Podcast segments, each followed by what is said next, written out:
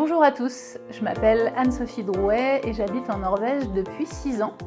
J'ai commencé mon podcast Une blonde en Norvège en juillet 2020 et c'est une émission dans laquelle je parle de l'intégration en Norvège, mais aussi de la culture et des traditions.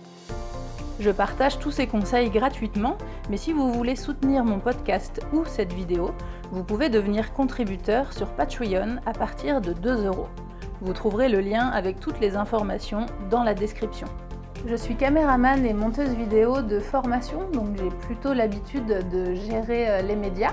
J'ai créé trois sites euh, internet, dont euh, le site Une blonde en Norvège, sur lequel il y a plus de 300 articles, j'ai 5000 visites par mois environ, et j'ai aussi la chaîne YouTube qui comptabilise plus de 400 000 vues. Donc je pensais que faire un podcast, ce serait simple, mais non. Et c'est pour ça que j'ai voulu faire cette vidéo parce que je me suis dit que si moi, avec mon profil technique, vidéo, etc., j'avais un petit peu galéré, je me suis dit qu'il y avait certainement euh, tout plein de gens qui avaient eu des difficultés aussi. Et peut-être même que certains ne se sont pas lancés euh, du tout par euh, peur de tous ces points techniques. Alors qu'avec quelques conseils, finalement, ça peut très bien se passer. J'ai pourtant cherché euh, des conseils, j'ai consulté euh, plusieurs sites, j'ai regardé des vidéos en mode un peu euh, tuto, mais ça m'a pas empêché d'avoir pas mal de petits problèmes techniques. Sur mon site, je publie des reportages vidéo qui me prennent beaucoup de temps parce que j'enregistre les voix off, je fais des recherches avant, etc. Et du coup, j'ai voulu me lancer dans le format podcast justement un peu par envie euh, de simplicité et euh, envie de faire quelque chose qui allait un petit peu plus vite. Et en fait, j'avais sous-estimé euh, plusieurs points. J'avais sous-estimé le temps que ça prend, si on veut faire le truc bien, évidemment. Et j'avais sous-estimé les petites difficultés techniques. Dans cette vidéo, je vais aborder six points très importants. Premier point, la préparation du podcast. Bien préparer son thème, choisir un nom, et tout le côté euh, réflexion avant de se lancer. Deuxième point, quel format choisir? Combien de temps va durer votre émission? Est-ce que vous serez seul ou avec des invités? Et comment préparer votre émission? Troisième point, quel matériel vous allez utiliser? Quel micro? Quel support d'enregistrement? Est-ce que vous allez utiliser votre smartphone ou est-ce que vous allez être sur un PC comment vous allez enregistrer vos émissions et où, parce que l'acoustique de la pièce est aussi très importante. Quatrième point, la post-production, donc le montage de l'émission et le travail de sa voix. Cinquième point, quel support vous allez utiliser pour diffuser votre podcast? Et enfin, sixième et dernier point, comment promouvoir son émission, sur quel support et comment la monétiser? Première partie, la préparation du podcast. Alors déjà, il faut définir un thème euh, d'émission euh, assez euh, précis. Il n'y a pas besoin que ce soit vraiment très très précis, mais c'est vrai que moi j'aime bien les thèmes qui sont un petit peu déjà dans le nom de l'émission, on a un petit peu de définition. J'aime pas trop quand c'est trop vague parce qu'après ça peut partir dans plein de choses. par exemple, notamment les podcasts de voyage. Euh, le voyage, c'est tellement vaste que ça peut, euh, ça peut comprendre plein de choses. Alors après, ça peut être intéressant justement d'avoir plein de choses, mais c'est vrai que ça peut être aussi euh, un bon point pour vous amener plus d'auditeurs d'avoir un thème précis et que le thème soit compréhensible déjà avec votre nom d'émission. Par exemple, pour mon podcast Une blonde en Norvège, là, je vais lancer une nouvelle partie dans le podcast où je vais raconter des histoires des contes et légendes nordiques. J'avais envie de, faire quelque chose d'un petit peu différent parce que du coup c'est vraiment des histoires illustrées. Je raconte, il y a une narration, il y a des personnages différents avec des voix différentes, il y a de la musique, il y a de l'illustration sonore, etc. Donc euh, c'est un petit peu différent, mais ça reste dans le thème de la Norvège. Même si vous choisissez le format d'avoir des invités, je vous recommande tout de même de choisir un thème euh, sur lequel vous avez pas mal de connaissances. Vous n'êtes pas obligé de tout maîtriser, évidemment, mais c'est vrai que euh, lorsque l'animateur euh, ne maîtrise pas le thème, c'est pas forcément très agréable parce qu'on écoute en général des podcasts plutôt dans l'idée d'apprendre des choses, de découvrir des nouvelles choses. Donc si l'animateur de l'émission, il y connaît absolument rien, c'est pas très crédible. Trouver un nom aussi, ça peut paraître euh, bête, mais bon, c'est une des premières choses à faire et c'est pas facile. C'est pas facile parce que ça va déterminer plein de choses après. Si vous voulez euh, faire un site internet, par exemple, pour euh, héberger votre podcast, il faut que le nom de votre émission reflète le contenu de tout ce que vous allez y mettre. Il faut que ce soit un nom qui soit disponible, qui soit pas déjà utilisé. Sinon, en termes de référencement, vous n'allez pas réussir à sortir du lot quand vous allez vouloir travailler sur la promotion de votre podcast et de votre site internet par la suite. Donc trouver un nom, c'est un point vraiment qu'il ne faut pas négliger. Euh, si vous n'êtes pas pressé de sortir une émission et de commencer, je vous recommande vraiment de bien, de bien penser à tout ça et de bien préparer euh, votre émission avant de commencer. Deuxième partie, le format. Combien de temps va durer votre émission? Euh, c'est pas forcément les podcasts les plus longs qui sont les plus intéressants. Hein. Les formats courts marchent aussi très bien. Moi, sur euh, France Inter, j'écoute euh, beaucoup de podcasts courts. c'est souvent des petites pastilles scientifiques où ils expliquent un, point ou une actualité. Et ça marche, ça marche aussi très bien. Donc ça dépend aussi de votre aisance si vous êtes débutant et que vous avez un petit peu peur ou cette petite appréhension de parler, je vous recommande de commencer par des formats courts. Ça ne vous empêche pas de changer votre format par la suite et de faire des formats plus longs après. Mais si vous n'êtes pas très à l'aise, par exemple, et que vous commencez par un format euh, de 45 minutes ou d'une heure, une heure et quart, ça peut être pas très agréable euh, à écouter. J'avais commencé à écouter un podcast, je me rappelle plus du thème, c'était un truc sur la musique. Déjà dès le premier épisode, l'animateur il, s'excusait en fait de faire son émission. Et euh, il a dit bon bah voilà je commence mon podcast. Bon je suis un peu nul mais bon j'espère que je vais m'améliorer. C'est pas possible.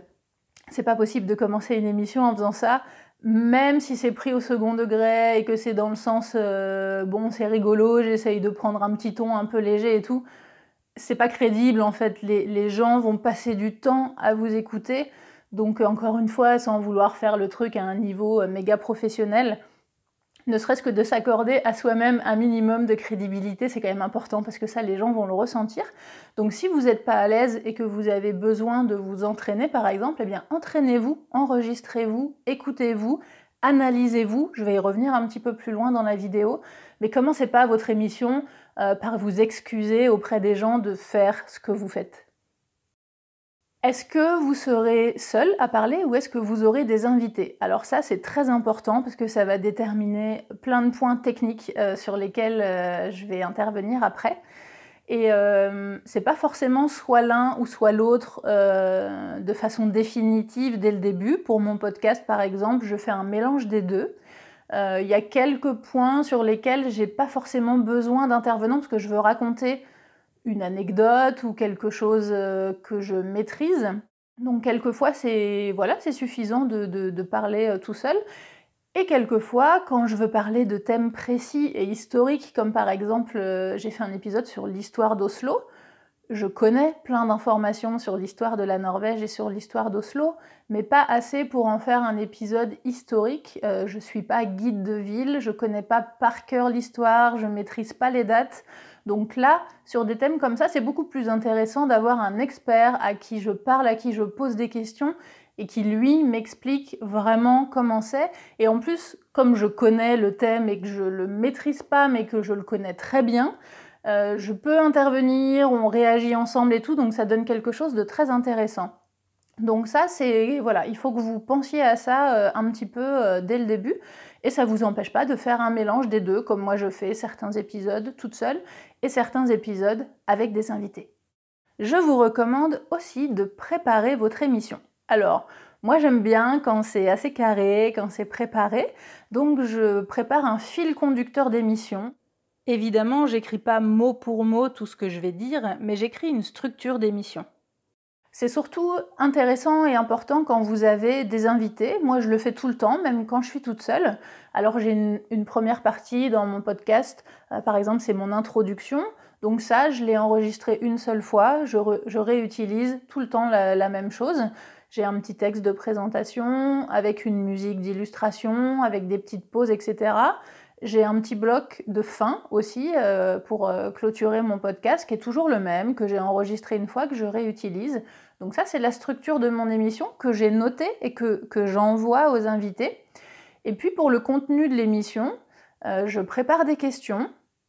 C'est pareil, évidemment, j'écris pas tout le texte parce que je, ne sais pas ce que va me dire l'invité, donc je, je rebondis et je réagis en fonction de ce que l'invité me dit, d'où l'intérêt de de pas forcément maîtriser son sujet, mais de savoir un petit peu de quoi on parle, parce que si à chaque fois que l'invité nous dit quelque chose, on est là, ah je savais pas, je savais pas, c'est quand même pas, quand même pas terrible, c'est quand même bien quand, les gens se, rendent compte que vous maîtrisez quand même un petit peu votre sujet. Et d'expérience, tous les gens à, qui j'ai envoyé l'émission, ça les a rendus euh, beaucoup plus à l'aise, parce que c'est pareil, si vous, vous n'êtes pas à l'aise, votre invité, il le sera pas non plus parce que parce qu'on s'échange les on s'échange le stress, on s'échange les émotions. Et même si vous interviewez quelqu'un qui a l'habitude de parler, mais quelquefois il y a quand même un petit peu ce petit stress, euh, cette euh, voilà, on n'est pas forcément super à l'aise. Et si vous vous êtes super à l'aise, au bout de quelques minutes, ça va se libérer et vous allez euh, tomber dans une discussion très sympa et très agréable. Mais si vous, vous n'êtes pas à l'aise, votre invité ne le sera pas non plus.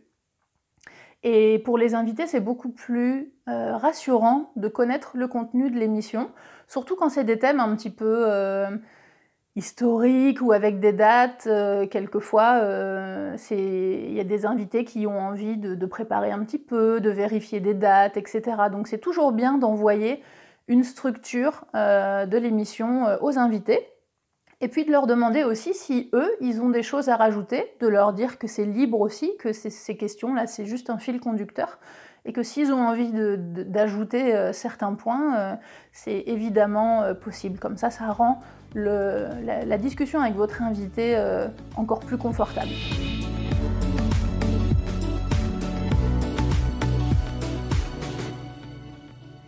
Troisième partie. Alors là, on rentre dans euh, les points un petit peu techniques. Donc on va commencer à parler de matériel.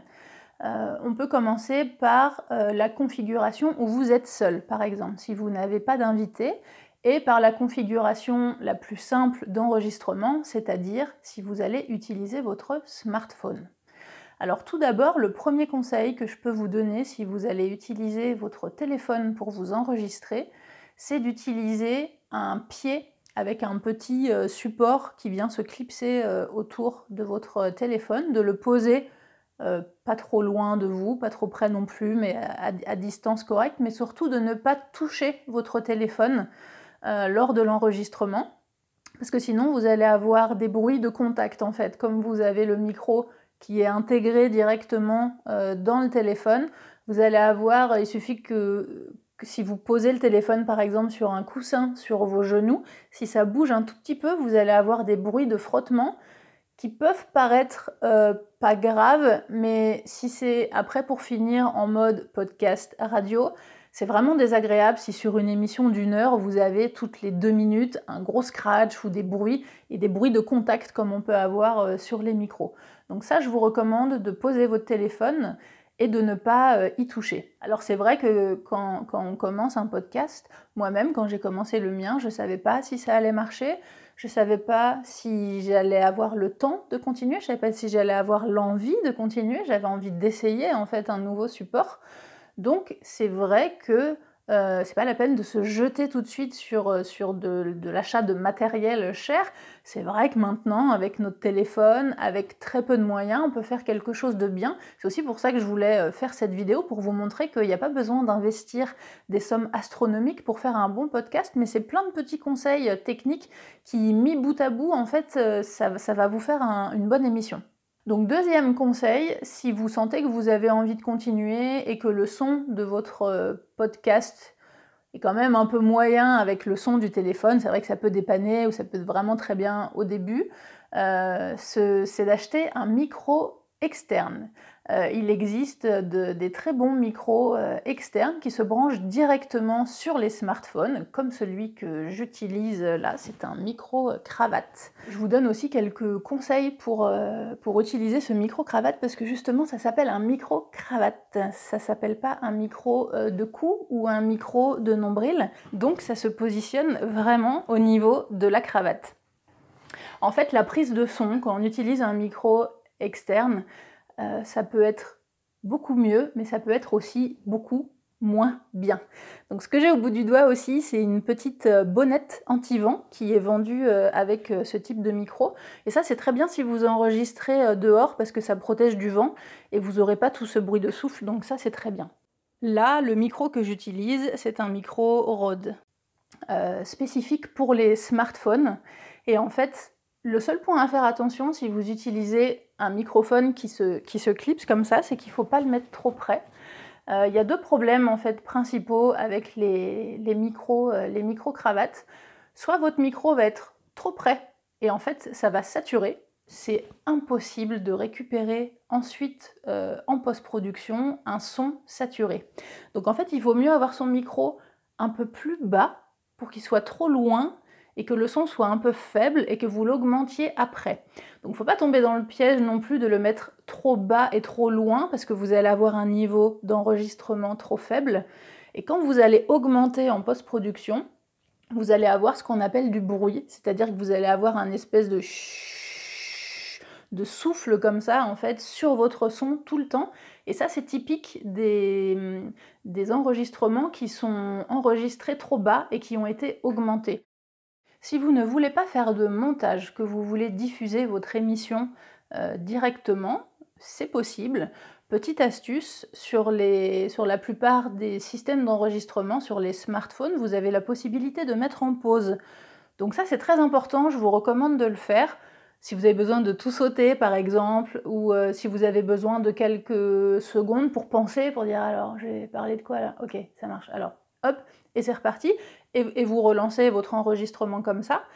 Et aussi, vous pouvez revenir en arrière. Si par exemple vous avez, vous avez toussé ou vous vous êtes euh, étouffé en avalant votre salive ou que vous avez dit une bêtise et que vous voulez refaire votre phrase sans avoir de montage à faire par la suite, vous pouvez revenir en arrière sur votre forme d'onde enregistrée et vous pouvez euh, du coup réenregistrer par au-dessus et ça va écraser euh, la partie que, vous voulez euh, effacer. Donc ça c'est vraiment, vraiment très bien. Il y a quelques personnes qui font encore des podcasts comme ça. C'est pas tellement recommandé si, si vous voulez vraiment avoir cet effet un petit peu plus professionnel et un petit peu plus évolué de votre émission. Je vous recommande quand même de faire un petit montage audio. C'est pas très compliqué, je vais vous en parler après où vous avez quand même, une petite introduction, une petite musique, une petite fin, c'est quand même mieux. En tout cas, au début, si c'est juste un test, vous pouvez faire comme ça. Je vous avoue que moi, quand j'ai commencé mon podcast, j'ai fait comme ça. J'ai enregistré avec mon téléphone et j'ai posté en fait directement euh, les audios. Et après, quand j'ai pris la décision de continuer, que j'ai vu que ça plaisait, que j'ai pris la décision de prendre du temps pour euh, continuer cette émission, en fait, j'ai récupéré mes fichiers audio que j'avais enregistrés au début et je les ai réhabillés, j'ai réajouté au montage cette intro, cette fin, je les ai un petit peu corrigés, j'ai travaillé le son, etc. Et je les ai réinsérés sur ma plateforme euh, de diffusion euh, pour avoir euh, des émissions homogènes et comme ça, toutes mes émissions commencent de la même façon et terminent de la même façon. Passons maintenant à la configuration un petit peu plus confort où là vous allez utiliser un microphone externe sur un ordinateur, que ce soit un ordinateur fixe ou un ordinateur portable. Donc j'ai moi-même euh, attendu un petit peu hein, avant d'investir euh, dans, un, micro, j'ai voulu voir euh, si l'émission fonctionnait ou pas. Et en fait j'ai fait plusieurs erreurs. j'ai voulu acheter un micro, euh, sauf que j'ai pas voulu mettre trop cher, j'ai pas voulu acheter non plus le premier prix, je me suis dit je vais prendre euh, moyenne, moyenne gamme. Donc j'ai acheté un micro qui coûtait dans les 40-50 euh, euros, un micro de type USB pour pouvoir le brancher directement à mon ordinateur. Donc là je vous raconte un petit peu ma configuration, moi ce que j'ai fait au début et vous, vous allez voir après je vais vous parler d'autres cas de figure. Donc moi, je savais que j'allais avoir des invités. Donc il a fallu que je choisisse un support d'enregistrement. J'avais été interviewée euh, moi-même plusieurs fois par rapport à, mon blog et, à mon site Une blonde en Norvège. Et les présentateurs qui m'avaient interviewé avaient utilisé Skype et ça marchait plutôt pas mal. Donc je me suis dit, je vais faire comme ça. C'est plutôt simple, en plus euh, de nos jours, euh, avec la pandémie, etc. Tout le monde a l'habitude de travailler à distance, via Skype ou Zoom, etc. Donc je me suis dit, voilà, Skype, c'est très bien, essayons comme ça. Ce qu'il faut savoir avec Skype déjà, si vous utilisez euh, ce support, ça, peut marcher très bien. Je vais vous expliquer après qu'il y a une autre solution gratuite qui n'a rien à voir, qui marche beaucoup mieux, mais en tout cas, euh, pour tous les supports euh, d'enregistrement, si vous enregistrez un invité, il y a quelques points à respecter. Moi, quand j'envoie le mail de confirmation du rendez-vous à l'invité, je lui précise quatre points. Je lui redonne euh, l'heure, la date, je lui redemande si c'est OK pour lui, etc. Faut toujours être gentil avec ses invités. Euh, et, je leur reprécise un petit peu les conditions techniques d'enregistrement parce que euh, le, podcast, en fait, un, bon podcast, c'est 50% le contenu et 50% la technique. Parce que si vous n'avez pas un bon son, qu'il n'y a rien qui va, ça va pas aller, même si votre contenu il est super intéressant. Et inversement, si vous avez un son nickel mais que, ce que vous dites n'est pas intéressant, ça va pas aller non plus. Donc c'est vraiment les, deux points euh, très importants. Alors pour enregistrer, que ce soit sur Skype ou sur une autre plateforme, euh, moi je précise toujours à mes invités, alors il faut une bonne connexion Internet évidemment, ça peut paraître bête, mais quelquefois euh, il y a des gens qui se disent oh je vais faire l'enregistrement en me promenant comme ça dans la rue en étant en 4G c'est pas terrible ou quelquefois dans les bars ou restaurants euh, les connexions c'est un peu limite donc c'est quand même mieux d'être à la maison ou en tout cas dans un endroit où vous avez un bon wifi et où vous avez une bonne connexion internet Ensuite, le contexte autour de vous aussi est très important. Il faut être dans un endroit plutôt calme. Euh, les gens qui ont des familles, par exemple, moi je préfère reporter l'émission et prendre du temps pour trouver un moment avec l'invité où il va pouvoir être au calme. Déjà, lui sera mieux, il sera plus serein et parlera mieux. Mais si c'est pour avoir les enfants qui tournent autour de l'invité, qui crient, qui jouent, c'est pas possible en fait. C'est votre... À moins que ce soit vraiment, vous avez juste besoin que votre invité il vous dise une phrase, si c'est pour rebondir sur un point d'actualité, bon, ça peut passer. Mais faites pas une heure d'émission comme ça, ça va être insupportable, les gens ils vont zapper. Donc d'avoir un contexte euh, autour de soi assez calme.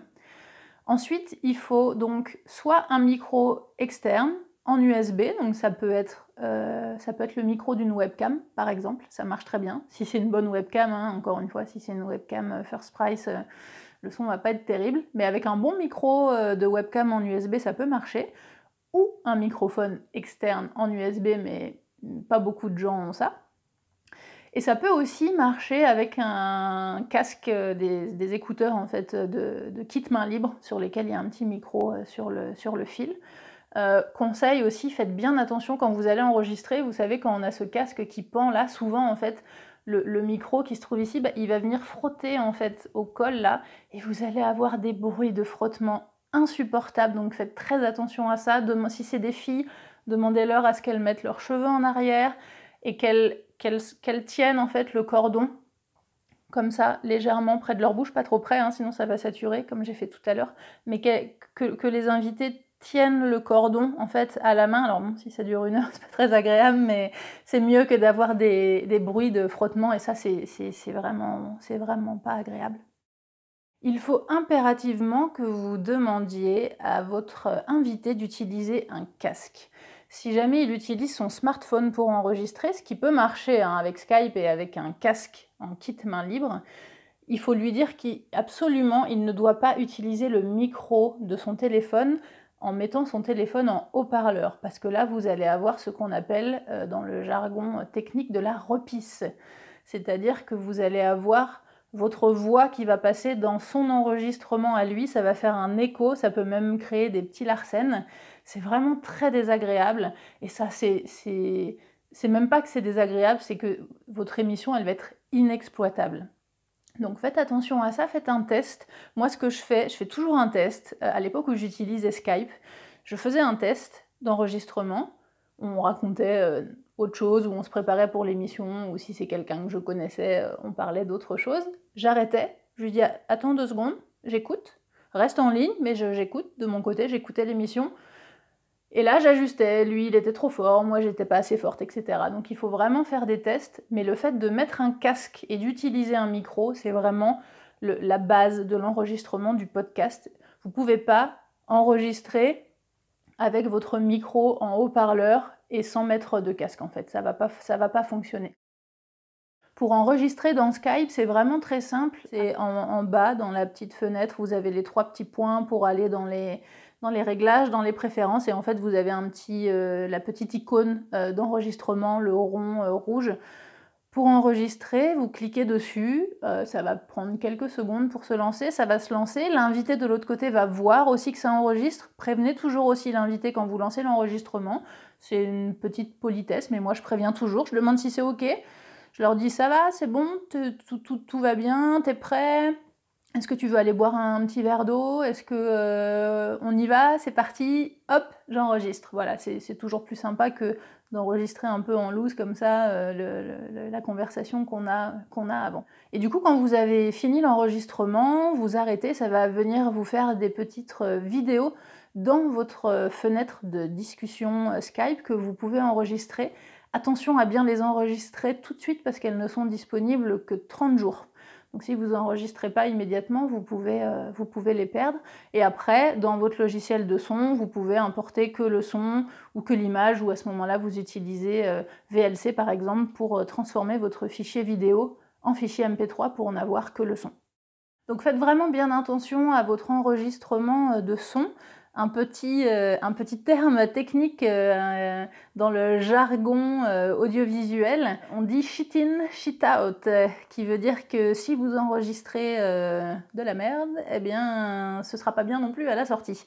et ça, c'est, il faut, c'est rigolo, hein, mais c'est tellement vrai en fait. On peut évidemment corriger quelques quelques petits points comme une vidéo, hein, on peut retoucher une vidéo, etc. Mais si votre image elle est tellement moche à la base, vous n'allez pas sortir un truc génialissime à la fin. Et pour le son, c'est pareil. J'ai un peu été confrontée à ça parce qu'en fait, euh, sur certaines de mes émissions, euh, pas sur toutes au début, mais à un moment, euh, sur toutes les émissions, j'avais des plocs, vraiment comme des, coupures, comme des, des, sautes de son vraiment désagréables, mais c'était que dans ma voix à moi. Dans la voix des invités, il n'y avait rien. Donc au début, je me suis dit, ça doit être à cause de Skype en fait, parce que comme c'est sur Internet, euh, quelquefois, la connexion chez moi est, pas terrible, euh, donc je me suis dit peut-être que, c'est ça. Pourtant, j'avais vérifié avant, ça marchait vraiment très bien. Mais je me suis dit ça, doit être, dû à ça. Et comme moi, je fais du montage euh, audio derrière, quand vous enregistrez sur Skype, la grosse difficulté, c'est que le, fichier, c'est le mélange des deux voix, de votre voix et de la voix de votre invité. Donc si vous voulez couper à des moments et que les voix se chevauchent, c'est assez compliqué. Et aussi, par exemple, si vous voulez peaufiner le détail de post-production de votre podcast et que vous voulez retoucher les voix, eh bien c'est impossible de traiter la voix de l'invité d'une façon et la voix euh, de l'animateur d'une autre, puisque les deux voix sont mélangées. Vous n'avez qu'une seule piste. Donc c'est vraiment très compliqué à gérer.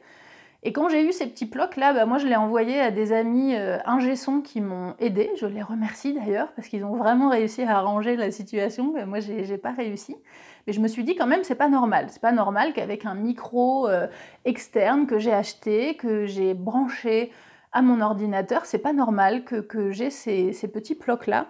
Et j'avais envie d'être plus libre dans mon traitement de pistes après, donc j'ai cherché un logiciel qui me permettait d'enregistrer euh, mon émission avec des pistes séparées. Alors si vous tapez sur Google euh, enregistrement de podcast à distance, vous allez avoir plein plein de choses. Il y a plein de supports qui, permettent ça, sauf que euh, la plupart sont payants. Et c'est assez cher, c'est la plupart du temps sous forme d'abonnement. par exemple, je crois qu'il n'y a rien de vraiment très bien euh, en dessous de 15 ou 20 euros par mois. Donc c'est quand même assez conséquent. Si c'est un podcast que vous faites sur votre temps libre en loisir, c'est quand même un gros budget.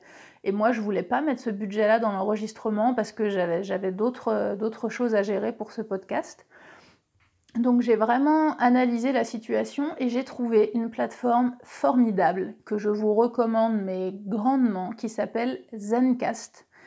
Et en fait c'est gratuit, 100% gratuit, alors que sur la plupart des plateformes euh, payantes, vous êtes aussi limité en temps d'enregistrement. Euh, je crois que c'est 5, entre 2 et 5 heures euh, d'enregistrement maximum par mois. Si vous faites une émission d'une heure toutes les semaines, bah, du coup, vous allez être peut-être limité. Enfin, en tout cas, moi, j'aimais pas ce côté limitation. Avec Zencast, c'est complètement libre, c'est pas du tout limité, tout est gratuit. Et c'est vraiment très simple, je vous mettrai le lien hein, dans la description de la vidéo. Et en fait, le gros point positif aussi, c'est que vous, vous devez créer un compte en tant qu'animateur. Mais quand vous allez envoyer le lien d'invitation euh, à, votre, à votre invité que vous allez interviewer, lui, il n'a rien à faire. Il n'a pas d'inscription à faire. Il a, il a vraiment juste un clic à suivre euh, qu'il va recevoir dans son mail. Donc c'est vraiment, très simple. Euh, vous pouvez créer des émissions, vous faites vos réglages avec votre micro, vous pouvez faire des tests, etc. Vous avez juste un petit clic à faire pour cliquer sur Inviter. Et euh, là, vous allez mettre le mail de votre invité, son nom, et ça va tout simplement lui envoyer par mail directement une invitation pour euh, intervenir sur votre podcast. Donc après, vous, en privé, sur un autre mail, vous aurez convenu euh, d'une date et d'une heure pour enregistrer cette émission. Et quand ce sera le moment de se connecter, votre invité, il aura juste à retourner dans le mail et à cliquer sur le lien d'invitation, et il va se connecter directement dans votre fenêtre. Et le gros, gros, gros avantage de cette plateforme, c'est que du coup, vous allez obtenir deux pistes séparées de son. Vous allez avoir votre piste à vous et la piste de l'invité. Donc ça, c'est vraiment top parce que pour le mixage, après, ça change vraiment, vraiment tout. Le seul point négatif de cette plateforme, ils sont en train de travailler dessus, je crois, mais c'est que c'est une plateforme qui ne fonctionne que sur ordinateur fixe ou portable, mais ça ne fonctionne pas sur les smartphones. Donc ça c'est un problème parce que si vous voulez enregistrer quelqu'un qui est en vadrouille par exemple, qui n'est pas chez lui, qui n'a pas d'ordinateur à disposition, si vous êtes obligé de le faire à ce moment-là, euh, pour des raisons de timing concernant votre émission et que votre invité sera obligé d'utiliser son smartphone, eh bien là vous serez euh, obligé de le faire euh, sur Skype. J'ai choisi d'utiliser euh, ce support Zencast euh, dont je suis euh, très contente.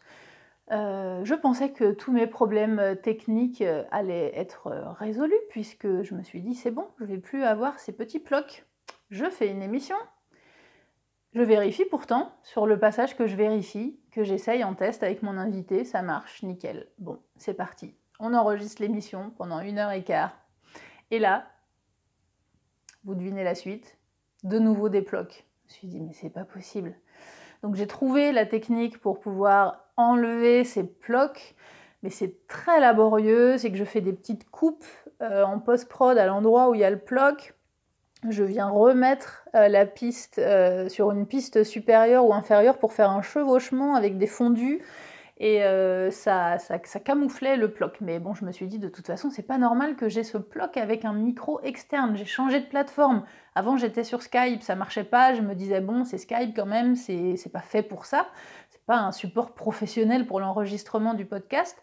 Là, je change de support, ça marche toujours pas. Donc, euh, quand on a un problème technique comme ça, en fait, ça, vaut pour tout, hein, en musique, en vidéo, etc. Bah, il faut éliminer les, éléments un par un euh, pour, voir d'où vient le problème. Donc je me suis dit, je vais brancher mon micro euh, directement sur, mon, sur, mon, ordinateur pour voir si, en ne passant pas par la plateforme d'enregistrement, si, si, ça marche ou pas. Comme ça, je verrai déjà si c'est un problème lié à Internet. Et quand j'ai branché mon micro USB sur mon ordinateur, eh bien là, j'avais de nouveau les blocs. Et en fait, eh bien, c'était mon micro qui était qui était pourri, qui était de trop mauvaise qualité et qui, qui, fonctionnait pas. Donc euh, ça c'est une erreur euh, que j'ai faite euh, et c'est un des conseils que je vous donne, c'est que commencez avec votre téléphone, avec votre smartphone si vous voulez au début. Mais si vous prenez la décision d'y aller et de faire une émission, investissez un petit peu, un petit peu plus en fait. Vous n'avez pas besoin d'investir 500 euros. Hein. Mais moi, du coup, euh, j'ai acheté ce micro. Euh, comme j'étais contente du micro cravate Rhodes que j'utilise là, j'ai voulu rester chez Rhodes parce que j'en ai un autre euh, pour la vidéo qui fonctionne aussi très bien pour mon, Canon 5D. Et du coup, j'ai voulu acheter la version USB, donc le Rode NT USB. C'est quand même un budget, il coûte dans les 180 euros. Quand je l'ai reçu, c'était un peu speed parce que j'avais un enregistrement d'émission euh, l'après-midi euh, même, donc j'ai dû faire tous les tests et tout euh, un, peu, un peu en speed. Et du moment où j'ai branché le micro dans l'ordinateur, j'ai entendu ma voix, mon propre retour avec le casque, je me suis dit, bah, ok, voilà. Quand on met un peu le budget, ben, il n'y a, pas de, a pas de secret, quoi.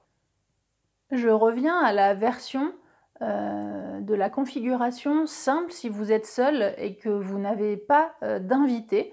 Donc là, euh, il ne se pose pas le problème de Skype ou de Zencast ou de quoi que ce soit. Il vous faut par contre toujours un bon micro parce que, là, votre, votre son va être important aussi. Mais là, vous passez directement par votre ordinateur et il vous faut juste un support pour vous enregistrer. Il existe plein de supports différents. Moi, j'utilise Logic Pro.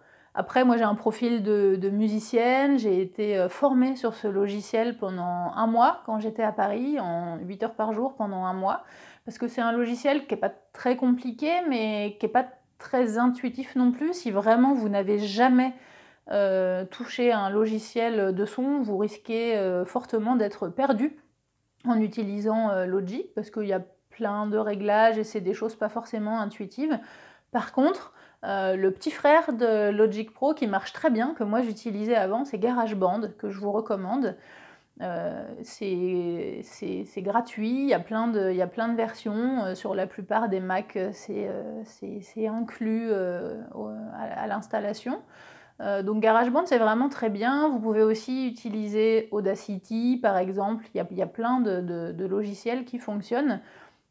Le gros avantage de GarageBand, c'est que si après vous voulez faire un peu d'édition et un peu de traitement, je vais y revenir après, euh, là vous aurez tous les outils en fait directement. Alors que Audacity, c'est plutôt un logiciel pour euh, faire genre juste une petite coupe et refaire un export ou, changer un son, ou on peut rendre des musiques euh, euh, playback par exemple sur Audacity, ça marche très bien, on peut changer le tempo, etc. Il y a plein de, choses qui, qui, fonctionnent très bien. Mais si vous voulez faire un petit peu d'édition, je vous recommande vraiment GarageBand euh, parce que vous avez ce système de pistes où vous pouvez choisir euh, votre traitement de pistes, etc. Donc vous serez beaucoup plus confortable. Autre point très important concernant le son auquel il faut faire attention, c'est l'acoustique de la pièce parce que ça, vous pouvez avoir un son vraiment très désagréable, euh, avec beaucoup de résonance si vous avez une pièce par exemple avec euh, du carrelage ou si vous avez des baies vitrées partout. Vous allez avoir le son qui se reflète de partout, qui rebondit sur toutes les surfaces possibles, et vous allez avoir ce qu'on appelle un son de chiotte. Et oui, c'est pas très délicat, mais on appelle ça comme ça parce que euh, bah, c'est un peu le même son que, que dans la plupart des toilettes. Et euh, le gros problème de ces enregistrements, si on a ce son-là, c'est que c'est très très difficile de le corriger, très difficile de l'améliorer. Donc il faut vraiment faire un test avant. Et si vous entendez que vous avez ce son-là, il faut demander à votre... Alors c'est compliqué, on ne peut pas demander à son invité d'aller se mettre en studio ou euh, de, changer d'endroit. Mais par contre, vous pouvez peut-être lui demander de se déplacer un petit peu dans la pièce ou de s'orienter de façon euh, différente. Euh, peut-être que ça peut jouer sur l'acoustique. si c'est de votre côté que vous avez ce son avec beaucoup de réverbération, euh, vous pouvez aussi protéger toutes les superficies euh, qui, qui, réfléchissent le son avec des couvertures, ça marche, euh, ça marche assez bien. Sinon, le top, c'est d'investir dans un bouclier d'isolation ou un panneau d'isolation. Alors ça coûte assez cher, si vous êtes bricoleur, vous pouvez le fabriquer, en tout cas ça marche, ça marche vraiment très bien. Pour finir cette partie technique justement avec les micros, ça ça va avec la suite de l'acoustique de votre pièce. Euh, je ne vais pas faire un cours de son, déjà je ne suis pas euh, experte, mais il faut quand même savoir qu'il y a plusieurs types euh, de micros. Et ça, ça va vraiment changer le, rendu de votre son au final et c'est vraiment très important. Il faut un micro adapté. Donc il faut savoir qu'il y a trois types de micros. Il y a les microphones omnidirectionnels. Donc ces microphones, en fait, ils enregistrent partout autour du micro. Donc ça, c'est des micros qu'on utilise essentiellement pour enregistrer des ambiances. Donc c'est pas le type de micro euh, qu'il vous faut pour euh, enregistrer votre podcast. Il y a ensuite des microphones qu'on appelle en forme de 8. Donc c'est des microphones qui enregistrent à l'avant et à l'arrière sans enregistrer sur les côtés. Donc ces microphones-là, euh, ça peut être très intéressant par exemple si vous faites des interviews en direct. Si vous rencontrez les gens en physique, par exemple, en face à face, que vous avez rendez-vous dans un café et que vous voulez enregistrer la personne, donc elle s'assoit en face de vous et vous voulez enregistrer vous d'un côté et l'autre personne de l'autre côté, à ce moment-là, d'avoir un micro en forme de 8, c'est vraiment très intéressant. La plupart des micros euh, portables euh, enregistreurs Zoom proposent cette fonction et ça, c'est vraiment très pratique. En tout cas, pour l'enregistrement du podcast à la maison en home studio, c'est pas le micro qu'il vous faut non plus. En fait, il vous faut un micro cardioïde. Alors, il y a de l'hypercardioïde et du supercardioïde. Je rentre pas dans les détails, mais en gros, c'est un micro qui va venir enregistrer juste en face de micro, donc à l'avant du micro. Ça va pas venir enregistrer l'arrière. Et ça, c'est très important parce que c'est la plupart du temps ces micros-là qui enregistrent derrière, qui font une acoustique un petit peu avec beaucoup de résonance. Donc, c'est un micro comme ça qu'il vous faut pour enregistrer votre podcast. Et de préférence USB, si vous n'utilisez pas de carte son, et que vous voulez brancher votre micro directement en USB sur votre ordinateur. Si vous utilisez une carte son qui se connecte sur votre ordinateur en FireWire ou en USB, là vous pouvez utiliser un micro euh, qui se câble euh, en XLR.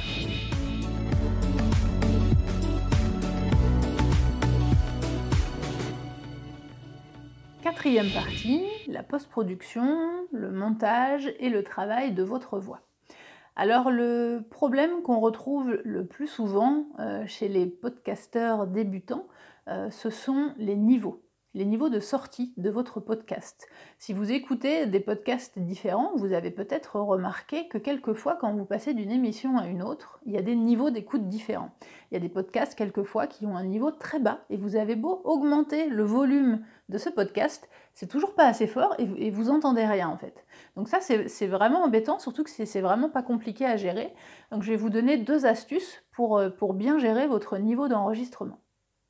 Tout d'abord, il ne faut pas confondre le niveau d'enregistrement et le niveau d'écoute dans votre casque ou sur vos enceintes si vous utilisez vos enceintes. En fait, euh, quelquefois, si on écoute euh, le son vraiment très fort en, retour euh, dans le casque, on peut se dire bah ça va, le niveau il est bien. Alors qu'en fait, c'est votre niveau d'écoute qui est vraiment très fort. Et quand vous allez exporter votre fichier, le niveau va être vraiment très faible. Donc déjà, pour éviter ça, vous pouvez sur votre euh, logiciel de montage, c'est pour ça que je vous recommande GarageBand, parce que sur GarageBand, vous avez des, outils en fait euh, vraiment simples à utiliser pour gérer ça. Donc contrôlez sur votre vue-mètre et essayez de faire que vos, pistes modulent entre euh, moins 14 et moins 10 dB à peu près. Là, vous savez que vous avez un niveau d'enregistrement de, et d'écoute correcte. Et ensuite, votre écoute de casque de retour, c'est autre chose en fait. Donc ça, c'est à vous de gérer. Petit conseil, n'écoutez pas trop fort. C'est une musicienne qui vous parle. Euh, les lésions aux oreilles sont malheureusement euh, irréversibles et euh, ça peut être dangereux et à la longue ça peut voilà, faire des acouphènes, créer plein de problèmes. Donc faites attention à votre, à votre niveau d'écoute. En tout cas, ne pas confondre le niveau d'enregistrement, le niveau de sortie sur sa piste et le niveau d'écoute dans votre casque. Si vous avez un doute, ce que vous pouvez faire comme petite astuce, c'est de télécharger une émission d'un podcast quelconque. Je vous recommande de prendre par exemple un podcast de France Inter, comme ça vous êtes sûr que le niveau de sortie il est aux normes et il est correct. vous le téléchargez, vous l'importez dans votre, euh, dans votre émission, dans votre euh, session en fait dans GarageBand, et puis vous comparez les niveaux. Comme ça, si vous voyez que le niveau euh, de la piste de France Inter il est vraiment super fort et que vous votre niveau il est tout faible, eh ben, ça veut dire que c'est votre niveau à vous qui n'est pas bien. Donc vous pouvez vous en servir. On appelle ça une piste témoin en fait, et ça, ça marche vraiment très bien. Euh, autre, retouche que vous pouvez faire aussi, euh, moi je le fais sur euh, quelques-unes de mes émissions quand il y a besoin, mais je le fais pas tout le temps, c'est les retouches au niveau de l'EQ. Donc ça c'est pour corriger des fréquences de voix en fait. Par exemple, quelquefois vous allez avoir des invités féminines qui vont avoir une voix avec beaucoup d'aigus, beaucoup de fréquences aiguës. Ça peut ne pas toujours être agréable. Donc ça, ça peut ça peut se corriger. Donc il suffit d'utiliser on appelle ça un coupe, euh, un coupe haut, un high cut, euh, en fonction de la version de votre logiciel. Ça marche assez bien. Euh, ou alors vous pouvez le faire manuellement aussi. Alors évidemment, ça faut connaître un petit peu, mais c'est pas compliqué. Hein. Il vous suffit de, bidouiller un petit peu, de chercher dans, les réglages de l'EQ et, on trouve assez facilement. Ou alors vous le faites à la main et avec la forme d'onde, vous venez chercher en fait les fréquences indésirables et vous essayez de les diminuer. Euh, pour les voix d'hommes aussi, quelquefois, je corrige à l'inverse des voix euh, très graves avec des fréquences vraiment euh, presque des infrabasses des fois, des, fréquences qui, rendent l'écoute pas forcément très agréable. du coup, on peut corriger aussi à l'inverse avec des coupes bas pour les fréquences ou aussi en mode manuel en cherchant à la main les fréquences. Faites attention aussi à l'homogénéité des pistes. D'où le gros intérêt d'utiliser un logiciel comme Zencast qui vous enregistre deux pistes séparées, parce que là vous pouvez travailler sur vos deux pistes séparément. Euh, c'est que par exemple, si votre invité il se trouve lui dans une pièce où il y a beaucoup de, réverbération, il va avoir un, presque pas de l'écho, mais vraiment beaucoup de réverb sur sa voix. Et si vous, vous avez une voix qui est très mate, ça peut faire bizarre le mélange des deux en fait. Donc euh, moi, quand ça, m'est arrivé une fois sur une émission, et du coup, moi, ma voix était, très mate, mais pas celle de mon invité, donc je me suis rajouté de la réverb sur ma voix à moi pour homogénéiser avec la voix de mon invité. Pourquoi j'ai pas fait l'inverse? Tout simplement parce que comme je vous disais tout à l'heure que l'acoustique de la pièce est très importante, c'est que c'est très difficile euh, de, toucher en fait à la résonance d'un son euh, à la room size d'un son, c'est très compliqué d'enlever en fait de la reverb, euh, alors que d'en ajouter c'est plus facile. Donc d'où l'intérêt d'enregistrer le plus possible en, son mat, le plus mat possible. Et après en post-prod, vous pouvez ajouter un petit peu de reverb. Un point très important, qui est important pour moi parce que je suis prof de chant, c'est la voix. Pourquoi on aime écouter la radio? On aime écouter la radio parce que parce que c'est agréable, parce qu'on aime, on a des animateurs préférés. je sais qu'il y a des émissions que, j'adore, que j'écoute, et quand les animateurs partent en vacances, c'est des animateurs remplaçants, et j'aime pas, parce qu'on s'attache en fait aux voix, et, quelquefois, ça c'est propre à chacun, mais il y, a des voix qu'on aime, il y a des voix qu'on aime moins, il y a des voix qui nous agacent, pourquoi, on peut analyser pourquoi, mais en tout cas, euh, c'est très important le rapport à la voix quand vous allez vouloir enregistrer votre podcast. Il y a trois points sur lesquels il faut faire attention au niveau de votre voix quand vous allez enregistrer. Le premier point, c'est la respiration. Comment bien respirer et où respirer. Donc ça, c'est toute une autre vidéo presque que je vous ferai une autre fois parce que c'est très intéressant, c'est très important d'y faire attention, euh, mais il y a plein de points à expliquer, à développer, donc essayez juste de faire attention à respirer correctement et au bon endroit. Parce qu'il n'y a rien de pire que d'écouter une émission, surtout si vous faites une émission un peu longue, si vous faites une émission d'une heure, si vous êtes à bout de souffle euh, toutes les 10 minutes et que on entend que vous respirez mal et puis que vous êtes comme ça et puis ouais alors euh, c'est super désagréable, c'est pas professionnel et c'est assez facile à, à, contrôler en fait. Il faut juste s'y intéresser un petit peu. Il y a plein de techniques, donc intéressez-vous à votre respiration.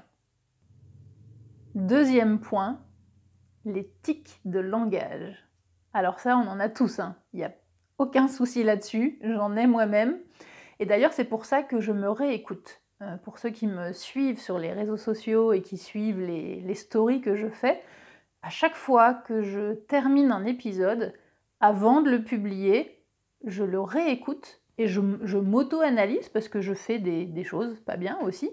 Euh, mais l'important, c'est de s'analyser et d'essayer de ne plus les faire, de ne pas les reproduire.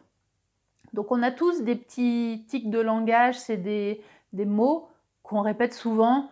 Euh, ah oui, c'est clair, ou ah ouais, tu m'étonnes, ouais, carrément. Ou... Ce qui peut passer très bien dans l'émission de temps en temps, mais si vous faites encore une fois une émission un peu longue, si toutes les trois phrases vous dites euh, ah ouais, carrément, oh, c'est agaçant. Donc faites attention à ça, réécoutez-vous. Et si vous avez besoin de petits mots de liaison ou de petits mots de réaction comme ça, essayez de trouver des mots de substitution. Préparez-vous vos petits mots avant et essayez de les utiliser. Deuxième de langage que l'on fait aussi, ce sont les euh, quand il y a des trous ou quand on cherche ce qu'on va dire. Simplement, il ne faut pas le faire de trop. L'astuce pour ne pas faire trop ça, c'est de ne pas avoir peur des silences. En fait, il faut que vous coupiez. Par exemple, si vous terminez un paragraphe avec votre invité et que vous lui dites Ah oui, d'accord, ah super, je comprends mieux maintenant. Euh, et si on passait à la question suivante? Et en fait, ce, euh, ça peut vraiment être désagréable si vous le faites de trop. Et en fait, ce qu'il faut faire, c'est qu'il faut couper. Et de toute façon, dans votre tête, vous vous dites Je vais faire un montage après, donc je pourrais le couper, ce silence, s'il est trop grand. Ou même s'il y a un silence de quelques secondes, ça peut paraître très long à l'enregistrement, mais en fait, dans le contexte, ça passe. Donc ce qu'il faut faire, c'est couper, vous finissez votre phrase. Ah oui, d'accord, ah, c'est super que, ce que tu viens de me raconter. Si on passait à la question suivante. Et en fait, il faut couper comme ça. Donc ça, c'est... Moi, j'en fais hein, des, euh, dans les émissions, etc. Hein. Je ne dis pas que mes émissions sont parfaites et que je n'ai aucun tic de langage. J'en ai, j'en ai plein, et puis des différents. Des fois, ça va, ça vient. Mais d'où l'importance de se réécouter, et puis d'essayer de travailler ça un petit peu pour essayer de rendre votre contenu le plus agréable possible. Troisième point, et ça, vous allez vous en rendre compte euh, si vous faites du montage de l'édition de pistes, ce sont les bruits de bouche. Les bruits de bouche, on ne les entend pas trop comme ça avec les, micros euh, externes. Mais si vous, êtes un peu près de votre micro au moment de l'enregistrement, vous allez entendre à l'écoute, et vous allez le voir hein, d'ailleurs en forme d'onde, ça fait des petites formes d'onde, vous allez entendre des, piaffements, des petits trucs comme ça. Personne n'aime ça, hein. c'est désagréable, c'est les mêmes bruits que quand quelqu'un mange. Donc si vous écoutez une émission de une heure, une heure et demie avec quelqu'un qui, à toutes les fins de phrase, fait des bruits comme ça, c'est vraiment pas agréable. Donc si vous avez un invité qui est comme ça, vous pouvez lui demander délicatement euh, d'essayer de faire attention. Euh, vous pouvez aussi le couper après euh, au montage, vous ne couperez pas tout hein, évidemment. Mais si c'est sur vous, en tout cas ça se travaille. Ça peut être parce que vous avez trop de salive aussi dans, votre bouche, si vous êtes un peu nerveux. buvez un petit peu d'eau, essayez de vous relâcher. C'est les mêmes... Euh, c'est les mêmes trucs un peu que pour le chant, quoi, hein, que pour gérer le, stress pour un, pour un concert. Donc ça, je pourrais vous refaire une vidéo, euh, une vidéo aussi là-dessus.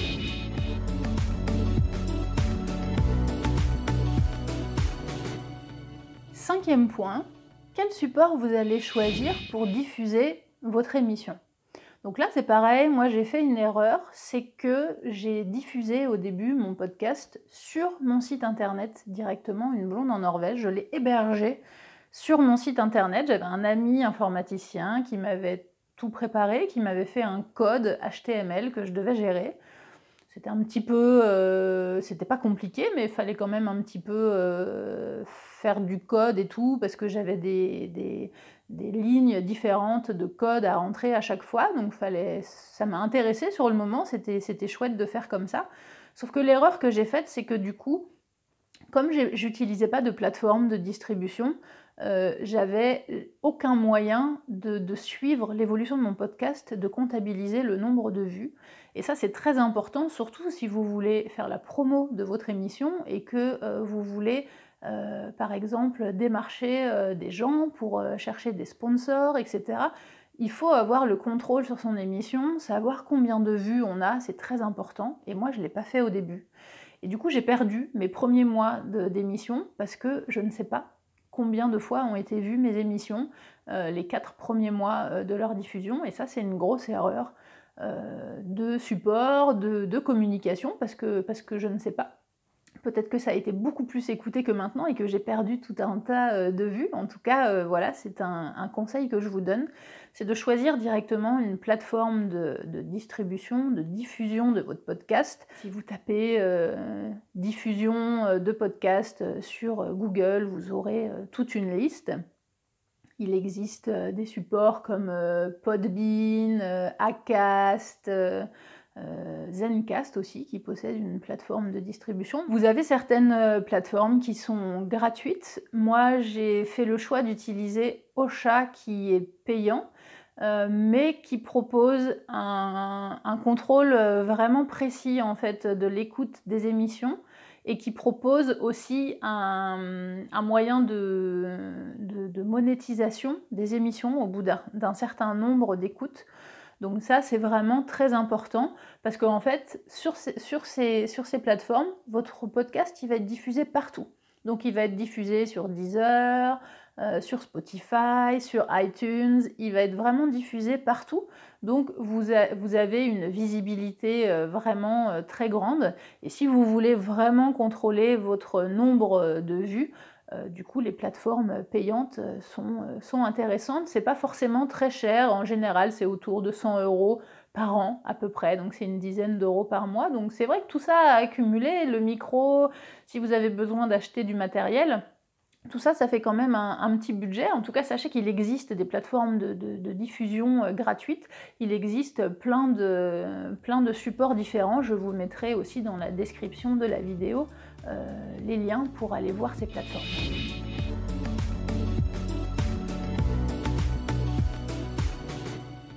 Ça m'amène donc au sixième et dernier point, c'est-à-dire comment promouvoir son podcast, sur quel support et comment le monétiser. Alors pour la promotion, évidemment, il faut servir des réseaux sociaux. Je vous recommande euh, de faire une page Facebook et une page Instagram. Vous pouvez aussi en faire la pub sur certains groupes Facebook. Alors attention parce que euh, certains groupes sont vraiment euh, dédiés à la discussion entre voyageurs, par exemple, si vous avez le thème du voyage, et ce sont des groupes qui refusent euh, la promotion personnelle. Donc il y a des conditions dans chaque groupe, donc essayez de respecter ça, parce que de toute façon, la plupart du temps, votre poste va être envoyé à un administrateur qui va valider ou pas votre, votre poste faites attention à ce détail. Vous pouvez parler de votre émission sur les forums aussi. Euh, la plupart du temps, sur les forums, les gens cherchent des informations, donc euh, vous pouvez euh, très bien répondre en leur disant qu'ils peuvent aller écouter votre émission et que très certainement ils trouveront des informations qui, qui, pourraient les intéresser. Vous pouvez aussi demander à vos amis de partager votre émission. Et vous pouvez aussi, alors à l'ancienne, euh, imprimer des flyers, par exemple, comme on faisait à l'époque pour les concerts, et puis d'aller les afficher euh, à la bibliothèque ou en ville ou euh, n'importe où, où ça peut être judicieux d'afficher un fly. Vous pouvez aussi contacter des revues ou des blogs euh, correspondant à votre thème euh, de podcast ou d'émission et leur demander s'ils connaissent votre émission et s'ils seraient intéressés pour écrire un article dessus par exemple. Ça peut être un bon moyen de promotion. Et je vous recommande aussi, alors c'est pareil, hein, tout ça ça prend beaucoup de temps, mais de créer un site internet euh, avec le même nom en fait que, que, votre émission, ou tout du moins une page sur un site internet qui porte le, le même nom que votre émission. Euh, pourquoi? Parce que en termes de référencement, euh, ça va vraiment faire grimper euh, dans Google les recherches en fait quand, on va taper votre, votre, nom d'émission, en fait, vous allez remonter tout de suite. À savoir que maintenant, créer un site internet, c'est vraiment facile. avec un thème et en utilisant WordPress par exemple, ça se gère vraiment très bien. Moi quand j'ai commencé, j'y connaissais absolument rien. C'est un ami qui m'a juste fait le lien de mettre le thème que j'avais choisi sur mon hébergement. Il m'a juste montré un tout petit peu comment ça marchait WordPress et c'est vraiment, euh, simple à gérer en fait. Et après, vous êtes libre de gérer le contenu de votre site. Alors certes, ça prend du temps, hein, si vous y connaissez absolument rien au début, ça va vous demander un petit peu de temps, mais, euh, mais ça marche très bien et surtout en termes de référencement, c'est très très efficace. Dernier point sur la promotion, comment monétiser votre podcast, c'est-à-dire comment essayer de gagner un petit peu d'argent avec votre podcast? Parce qu'après tout, il n'y a pas de raison. Vous passez du temps, ça prend du temps, donc le temps, c'est de l'argent. Donc si vous développez un petit peu euh, euh, votre émission, ça peut être intéressant d'avoir un petit budget, ne serait-ce que pour acheter le, matériel, le petit micro, etc. Donc moi, j'avais déjà un site internet qui s'appelait Une blonde en Norvège, sur lequel je publie des articles, je fais des reportages euh, vidéo. Donc j'avais déjà euh, des vues en fait sur ce site et j'ai une chaîne YouTube sur laquelle j'ai plus de 400 000 vues, ce qui m'a permis en fait de monétiser mes vidéos YouTube. Donc ça, c'est YouTube en fait qui, qui vous envoie une, une recommandation, quand vous avez atteint un certain nombre de vues et que vous avez un certain nombre de followers, euh, YouTube vous écrit pour vous dire que vous êtes éligible à la monétisation et que vous pouvez donc monétiser vos vidéos. C'est pour ça que je vous recommande de faire des vidéos euh, YouTube de vos podcasts, en fait, de mettre une image figée et de publier vos émissions audio euh, sur YouTube. Regardez euh, tous les podcasts des émissions que vous aimez. Presque tout le monde fait ça. Et ça vous permet en fait déjà de, rendre votre émission euh, audible pour ceux qui n'utilisent pas d'application de, podcast, parce que tout le monde n'en utilise pas, tout le monde ne connaît pas. Donc ça peut être un bon moyen. deuxième point, sur YouTube, ça marche très bien le référencement par rapport à Google. Donc si vous avez le nom de votre émission dans le titre des vidéos, etc., vous allez euh, vraiment augmenter votre, euh, référencement. Et, euh, et, du coup, quand vous avez votre chaîne YouTube qui est validée et éligible à la monétisation, il faut que cette chaîne YouTube soit liée à un site internet pour que ça puisse marcher. Donc c'est pour ça que je vous ai recommandé de faire un site internet aussi avant. Et du coup, ça vous active aussi sur votre site internet la possibilité d'utiliser Google AdSense. Et ça, c'est un, système en fait de pub automatique qui va venir vous mettre des pubs sur votre site pour gagner un petit peu d'argent. Alors ça, faut faire attention parce que moi, je l'ai fait depuis pas longtemps sur mon site, mais j'essaye de pas en mettre de trop. Déjà, j'en mets pas du tout sur ma page d'accueil. Euh, je sais qu'il y a certains sites euh, de voyage, etc., où il y a vraiment mais beaucoup de pubs dans les articles et ça rend l'article illisible, c'est vraiment pas agréable. Donc faites attention à ça si vous l'utilisez. En tout cas, le fait de pouvoir mettre des pubs sur votre site internet euh, avec AdSense, c'est lié au développement de votre chaîne YouTube. Donc c'est pour ça que je vous recommande de faire des vidéos YouTube pour, euh, pour démarcher votre podcast. Moi, je suis monteuse vidéo de formation, donc évidemment, je fais mes, vidéos euh, YouTube toute seule, mais justement, en fonction de la plateforme de diffusion de podcast que vous allez choisir, il y a certaines plateformes qui proposent euh, de, faire ces vidéos YouTube en fait. Si vous utilisez des musiques que vous prenez sur YouTube, faites bien attention aux droits d'auteur. Faites une recherche en tapant musique sans copyright ou free music mais vérifiez bien dans le petit texte sous la vidéo, parce que quelquefois c'est écrit sans copyright dans le titre, mais il faut tout de même payer pour pouvoir l'utiliser. Et en fait, la loi, c'est que vous pouvez utiliser ces ressources si vous créditez premièrement les auteurs, mais deuxièmement, il ne faut pas tirer de revenus de ce que vous mettez en ligne. Donc le problème, c'est que vous ne pourrez pas monétiser vos vidéos. Donc peut-être que ça peut valoir le coup euh, d'investir un petit peu et de payer une plateforme de diffusion qui vous propose ce service, par exemple, si vous savez que derrière, vous allez gagner un petit peu d'argent avec euh, la monétisation de vos vidéos. Euh, parce que c'est peut-être compliqué pour vous, par exemple, de faire une vidéo YouTube si vous n'avez pas de logiciel de montage, que vous ne savez pas comment faire. Il est aussi très important de travailler votre identité visuelle, car un podcast, euh, finalement, aujourd'hui, c'est pas que du son, ce sont aussi des vidéos YouTube, un site internet, les réseaux sociaux. Vous allez aussi être vu. La vignette de présentation, par exemple, de votre podcast, c'est très important parce que c'est la première chose qu'on va voir. Il faut donc que ce soit attrayant.